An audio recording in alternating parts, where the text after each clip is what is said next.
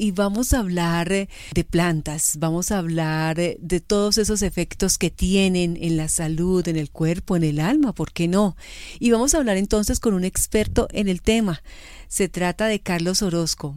Él trabaja en el Jardín Botánico de Medellín, es educador ambiental. Él trabaja eh, con la etnobotánica y es ingeniero agrónomo de profesión. Carlos, pues bienvenido a Caracol Radio. ¿Cómo está usted? Muy bien, Aleida, muchas gracias. ¿Cuánto ya lleva en el Jardín Botánico de Medellín? El Jardín Botánico de Medellín llevo aproximadamente tres años trabajando con ellos. Sí. Y vengo trabajando con comunidades rurales en varios proyectos y varias instituciones desde, pues, más o menos desde el 98 que me gradué de la Universidad Nacional de la ciudad de Medellín. Pues usted entonces eh, diariamente se puede decir que convive con estas plantas poderosas y medicinales. Vamos a hacer un recorrido, yo sé que son muchísimas, aquí tendríamos todo el día para hablar de plantas y para hablar de todos los milagros, los beneficios que ellas nos brindan. Hablemos de algunas al menos. Carlos. Sí, Aleida, sí, pues prácticamente muchos de estos saberes han sido pues regalados por campesinos, indígenas y partes pues, de comunidades negras donde he compartido con ellos algunos trabajos y que me han enseñado muchas cositas sobre ellas. Si quieres empecemos por algunas de ellas, pues que realmente la lista es larga. algunas de ellas son propias, son de aquí y otras seguramente llegaron de otras regiones y otras son tan tan antiguas que ya son plantas ancestrales, tienen de todo un poco. Sí, exactamente. Pues tenemos plantas de todo el mundo realmente porque gracias a todas fenómenos que tenemos de migraciones de en los, todos los países. Encontramos plantas que han llegado de, la África, de Asia, de Europa y plantas americanas también muy importantes utilizadas por las tradiciones indígenas para la curación de muchos, muchas enfermedades. De las cosas que, que, debemos agradecerle a la naturaleza, ¿no? Poder encontrar a través de las plantas muchas eh, soluciones a nuestros males. Sí, yo creo que sí es una, pues tenemos una deuda grande con la naturaleza y también con muchas de estas personas, de nuestros mayores, que han podido preservar esos conocimientos y que lo han transmitido de generación en generación, pues como te digo, de comunidades afro, de comunidades indígenas y campesinas, que tenemos un, gran, pues, una gran herencia de, conocimientos alrededor de, su uso, de su preparación y todas las afecciones que pueden curar a través de ellos. Bueno, entonces hablemos de, de algunas de ellas y sus propiedades, sus aplicaciones, cómo, cómo se pueden utilizar. Por ejemplo, se me ocurre el anamú. ¿Qué, qué sabe usted de, de este anamú? Bueno, el anamú es una planta bien interesante. Por ejemplo, ha sido reportada en algunos estudios como de universidades, ¿cierto?, desde aquí del país. Eh, en Medellín, por ejemplo, en una, en unas, eh, algunas comunidades lo han utilizado para el tratamiento de, pues si nos reportaban en tratamientos de cáncer, por ejemplo. Es muy interesante porque son plantas que apenas están siendo investigadas, esa planta, sobre todo el anamú, para el tratamiento de cáncer, pero ya hay comunidades que lo vienen practicando hace tiempos que son plantas delicadas que hay que manejar con precaución porque pueden causar ceguera, ¿cierto? Y algunos males secundarios, son efectos secundarios. Pero, por ejemplo, un reporte de un señor que se curó un cáncer después de haber sido desahuciado desde un cáncer de estómago, curarse con, con anamú. Pero repito, eso tiene que ser bien acompañado y todavía creo que hay muchos estudios que tienen que hacerse con este respecto, pero de lo que es eh, la tradición popular se está usando en tratamientos de cáncer, por ejemplo. Normalmente es de uso externo, es desinflamatorio, eh, es también muy importante como antibiótico para lavar heridas, por ejemplo, de uso externo no tiene problemas. Ya el consumo en bebidas, eh, pues ya para ingestión, sí es un poco más complicado el asunto, que vale la pena ser un poquito más cuidadoso. Claro, sí. Muy cuidadosos. Exactamente, no, es que cuando uno las va a utilizar, uno debe tener la asesoría de las personas que realmente tienen el conocimiento, porque si no, se puede emplear entonces de una mala forma y lo que causa es un daño. Exactamente, puede causar intoxicaciones y pérdida, por ejemplo, de, la visión, que es algo importante para tener en cuenta. Hablemos de otras y rápidamente, por ejemplo, el tabaco. ¿Qué, qué nos puede decir de esta planta? Bueno, el tabaco es una otra planta, como el anamú, también son de origen, parece ser, por ejemplo, el tabaco es de origen americano. En las comunidades indígenas, por ejemplo, ha sido una tradición de uso muy importante y de hecho, pues aquí salió el tabaco para el mundo, pues de aquí de sur, pues, sobre todo Sudamérica y Centroamérica, también salió el, tabaco para, pues, para el mundo, que pues, generó pues ya el asunto de las adicciones, que es otro asunto, pero en su inicio son plantas utilizadas en rituales, ¿cierto? En rituales como para comunicación con, con la parte espiritual de, de las comunidades y también en diferentes preparaciones. Por ejemplo, el ambil, que antiguamente lo, cargaban los carriles, los, arrieros, ¿cierto? Y las comunidades, pues, heredado de las comunidades indígenas, era utilizado para sacar eh, parásitos, eh, parásitos, por ejemplo, externos, los famosos nuches, que eran gusanos en la piel que le daban al ganado y también a veces le dan a las personas. Lo colocaban en la boquita donde dejaba el nuche, el huequito para respirar, y ahí, por ejemplo, se, tapaba eso y salía el nuche a respirar y estripaban y salía el gusano, que es la cosa más más espantosa, hay gusanos peludos que se metían en la piel de la gente. más que todo para uso externo ahí. Sí, impresionante. Por ejemplo, mi mamá una vez me sacó unos nuches que una vez trabajé en Ituango y resulta que llegué con nuches del trabajo de campo, estaba por allá en una comunidad indígena en Vera sí. y me sacaron unos nuches con eso. Vea pues. Sí, y bueno, sí, tiene muchas propiedades. Bueno, también es como tiene propiedades antibióticas.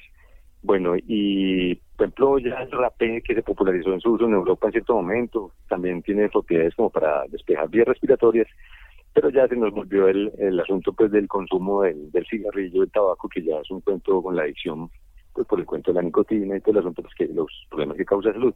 Pero inicialmente, como decía Paracelso, el problema no es la planta ni, ni la dosis, el veneno, y ni el veneno, sino es, eh, llega a ser ya su, la, la, cantidad que se usa, pues la dosis. Claro, y la, aplicación que le dé el hombre, ¿no? Exactamente, son los usos, porque realmente no hay no hay plantas malas, plantas buenas en el sentido de la palabra, sino que son plantas que son bien o mal manejadas, ¿cierto? y, esas tenemos cantidades de ejemplos de plantas poderosas usadas por todas las comunidades del mundo para el manejo de muchas afecciones, hasta enfermedades psiquiátricas, que muchas moléculas de muchas plantas se han sacado para, para drogas psiquiátricas, por ejemplo. Sí, señor. Bueno, pues estamos haciendo un recorrido con algunas plantas, algunas eh, que son llegadas de, de otros países, algunas que son ancestrales. Hay una que es muy conocida aquí y la empleamos para muchas cosas, diría yo. Eh, usted me dirá entonces, Carlos, el limoncillo. Ah, bueno, el limoncillo es muy interesante porque es una planta de origen asiático, muy popular en la comida tailandesa, por ejemplo, para hacer preparaciones. No, no nos imaginamos que es una comida, pero realmente y es delicioso por su, su aplicación, al igual que el jengibre, que es una planta también de origen asiático, muy interesante. Además huele delicioso, ¿no? El limoncillo. Es delicioso, sí. es delicioso y de hecho se sacan aceites esenciales por para como repelentes para insectos. Es una aplicación muy común.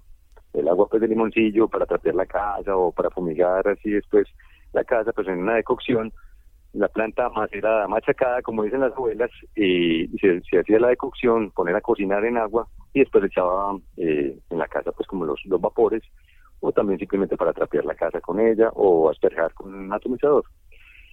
Es una planta muy, muy interesante porque, a ver, eh, es muy digestiva. Es excelente, por ejemplo, para eliminación de gases, para trastornos digestivos de cualquier, de cualquier índole.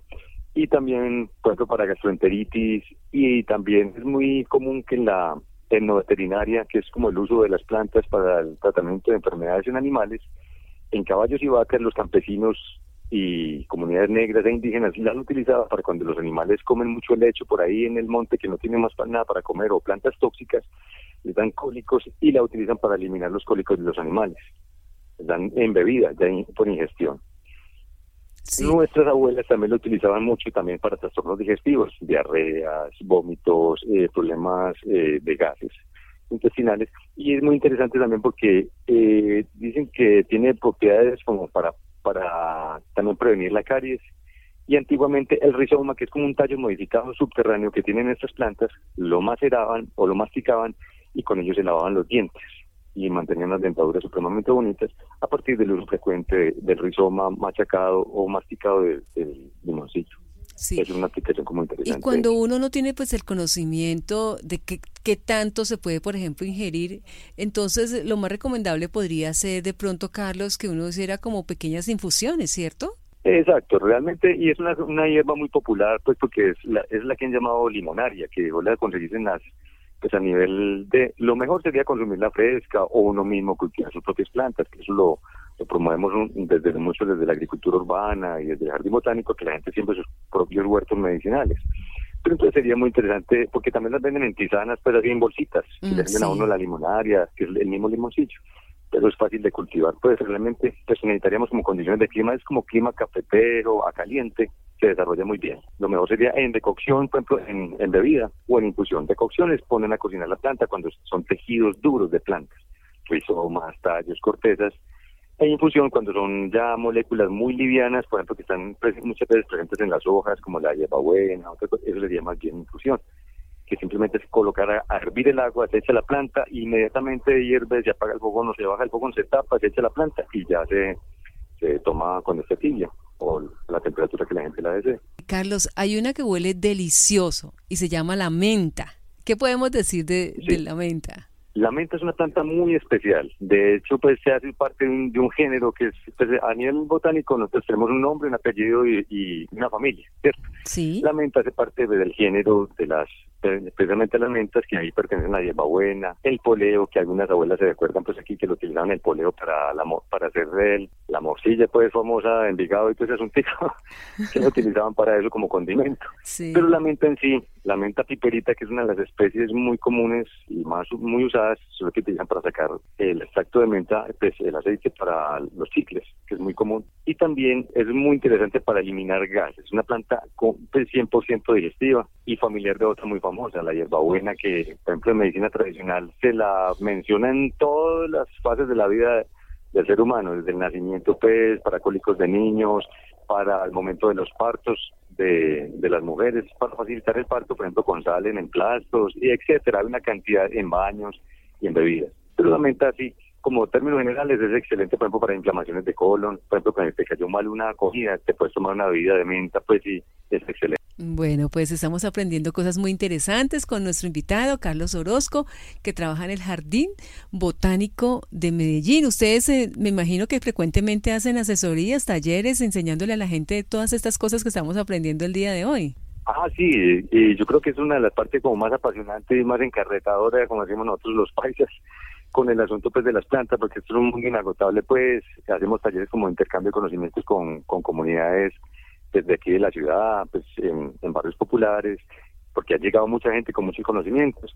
Y también hacemos, por ejemplo, talleres de plantas, tenemos lo que llama aromáticas en casa, muy interesante porque es la combinación de plantas aromáticas, frutas, que aquí tenemos una gran variedad, una riqueza de frutas, combinados también con especias, que son todas esas plantas traídas de por allá de la Asia, que la canela, que los clavos, que el jengibre, etcétera, con los que se pueden hacer unas, unas preparaciones deliciosas que también hace parte de los talleres que estamos ofreciendo.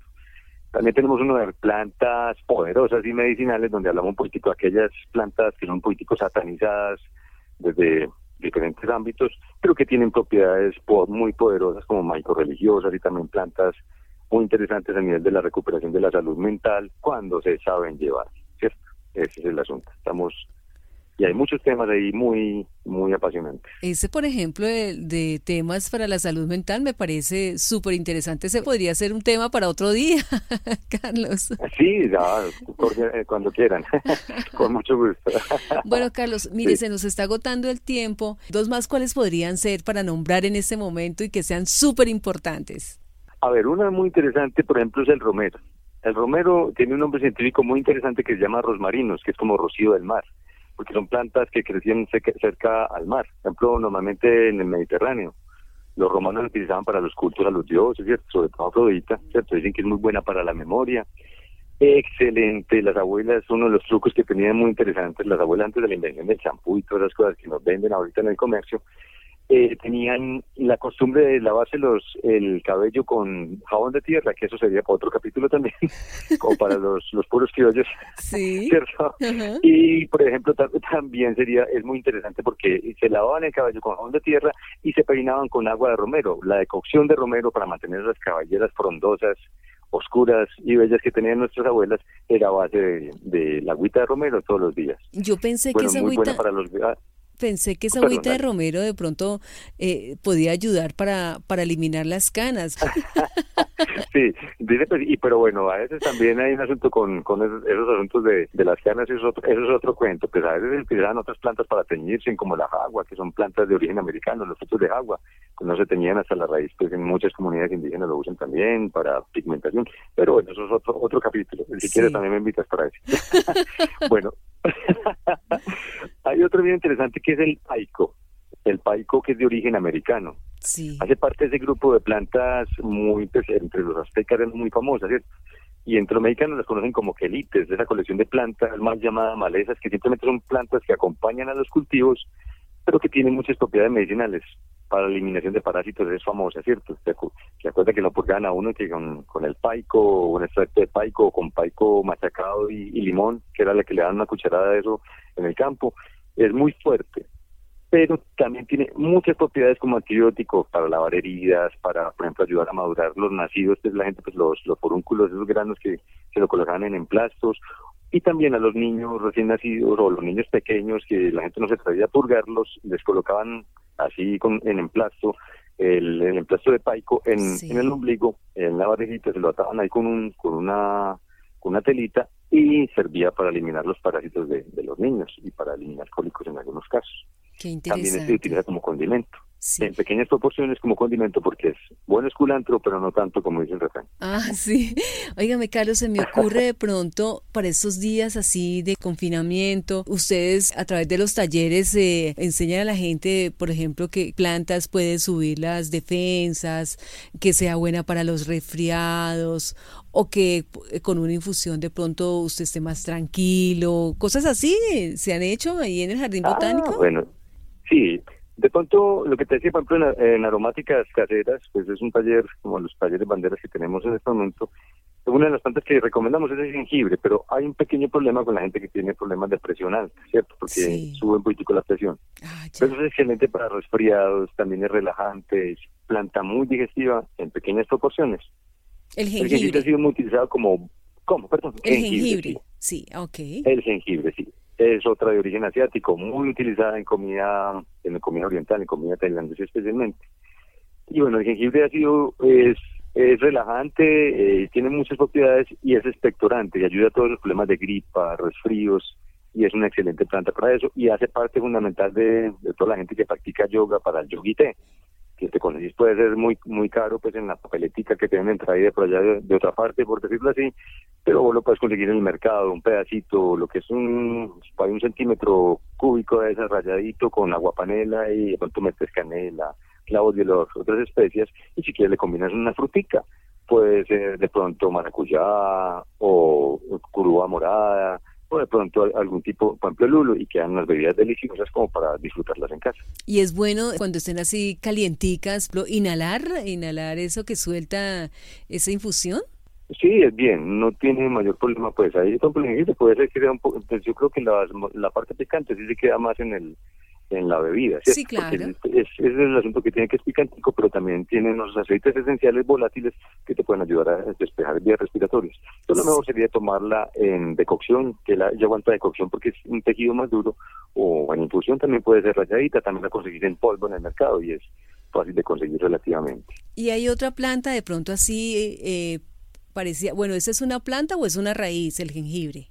El jengibre es como una eso le llaman rizoma, que es una especie de tallo modificado. Okay. visto, por ejemplo, en la guado, en el bambú, que forman unos tallos largos como una raíz, no es una raíz, sino que realmente es un rizoma, que es un tallo subterráneo que es una adaptación de las plantas para propagarse naturalmente para reproducirse naturalmente. Y habrá otra de pronto, Carlos, así con esas características como el jengibre que nos puede ayudar en esto de la gripa, de los resfriados, de la tos, de... Por ejemplo, la albahaca es una también muy, muy, una planta bien interesante, ¿cierto? Aparte pues que la podemos tener en, han visto la, lo que es la salsa pesto, que básicamente es una albahaca licuada con aceite de oliva, ajos, y le puedes adicionar pues con todo queso parmesano, otro asunto, pues, que tu alimento sea tu medicina, decían por ahí también, ¿cierto? Esa es una planta bien interesante. En infusión, esta sí es en infusión porque de pronto las moléculas son un poquito más volátiles y están presentes en las hojas. Las hojas del vaca y ojalá fresca, que es mejor para consumir, es colocar las hojitas en agua caliente, este, te decía, bajarla al fuego en el mismo, taparla o en el pocillito o en la ollita y después tomarte la infusión. Aparte de eso, pues tiene aplicaciones culinarias que conocemos para hacer las tomatinas de, para unas buenas pastas o la salsa pesto, que también son muy interesantes, o también lo utilizan en panadería para agregársela pues a la focacha, a, algunos tipos de panes y, bueno, muchas aplicaciones a nivel culinario. Sí, eh, Carlos, pero entonces en la infusión, ¿cuál es el, eh, el beneficio? El beneficio básicamente también ayuda como en la parte de resfríos, es una planta calmante, también una planta calmante, es una planta también muy interesante a nivel digestivo. Son plantas, pues, son como esas divas pues, que sirven para todo. Así como el pronto alivio, que es otra planta que después la mencionaremos, es una planta también muy interesante por ese lado. Ejemplo, en comunidades indígenas también lo que hacen es para las buenas energías, antes de rituales, por ejemplo, de, de jaibanismo, que jaibanismo es como especies de mm, dos médicos tradicionales en Vera, son que son los jaibanás, son los encargados pues, de, recuperar, de hacer que la gente y los territorios recuperen la salud. Lo primero que hacen a veces con algunas de estas plantas, cultivan albahaca o familiares de las vacas para con ellos limpiar las casas y sacar las malas energías, los malos espíritus, que nosotros en, en otras condiciones, digamos, para sacar también microorganismos y otras cosas. Sería como por ese lado. Muy interesante, le agradecemos muchísimo su aporte a nuestro espacio de aquí de Caracol Radio. Lo importante es que la gente haga esto con responsabilidad, que se asesore de personas como usted, porque pues si no lo hacen de manera correcta, pueden eh, tener, eh, incurrir en algún riesgo en la salud. Hay que hacerlo de manera responsable, ¿no? Sí, la idea es muy importante. Y que miren, también hay un manual del INVIMA, donde también hay unas plantas como aprobadas en Colombia, y también que hay muy buena literatura al respecto en, Internet. Esto, ahorita hay muy buen acceso a información con respecto a las plantas, que primero se tomen y también que hagan caso de la experiencia de los mayores. Es muy importante. Carlos Orozco eh, trabaja en el Jardín Botánico, es educador ambiental, etnobotánico e ingeniero agrónomo de profesión con nosotros aquí en Caracol Radio. Mil gracias, Carlos. Aleida, muchísimas gracias a ti.